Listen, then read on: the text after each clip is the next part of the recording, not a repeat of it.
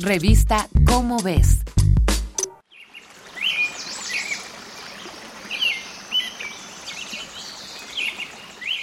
La naturaleza posee una sabiduría infinita, producto de millones de años de evolución en los que cada especie que ha pisado la Tierra se ha adaptado al delicado equilibrio que sostiene la vida, excepto algunos seres humanos.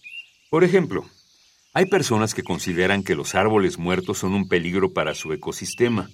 Hospedan plagas, su resequedad puede provocar incendios y la fragilidad de su tronco los hace propensos a caer de un momento a otro.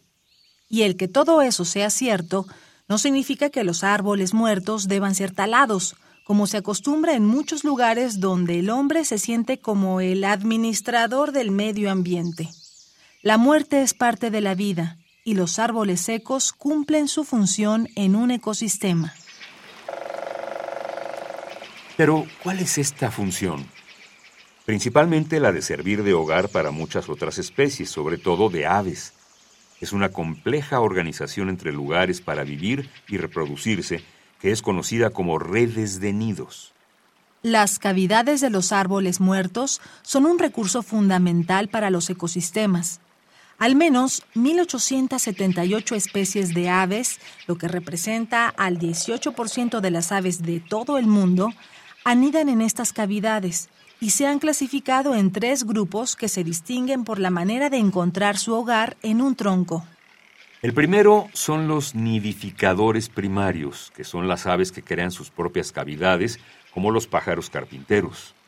El segundo grupo son los nidificadores secundarios, formado por las especies de aves que sí usan estas cavidades, pero no tienen la capacidad de excavarlas. Y el tercer grupo son los excavadores facultativos, que a veces hacen sus propios agujeros y cuando encuentran uno ya hecho, lo aprovechan para su beneficio.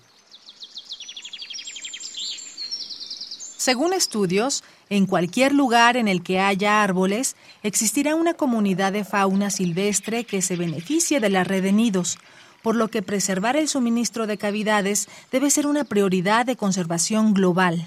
Ante los problemas que ya ha traído la reducción de los bosques por la acción humana, incluida la tala inmoderada, se han comenzado a colocar cajas nido en los bosques.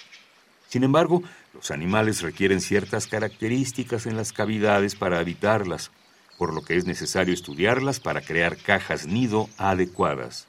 Por lo tanto, la mejor opción es y será siempre conservar el ambiente para que puedan utilizar las cavidades naturales.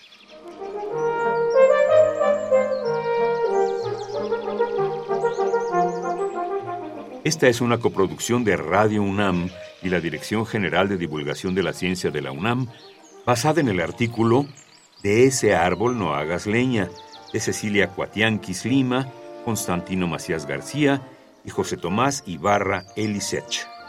Si deseas saber más sobre la función de los árboles muertos en el ecosistema, consulta la revista Cómo ves, la publicación mensual de divulgación científica de la UNAM. Revista Cómo ves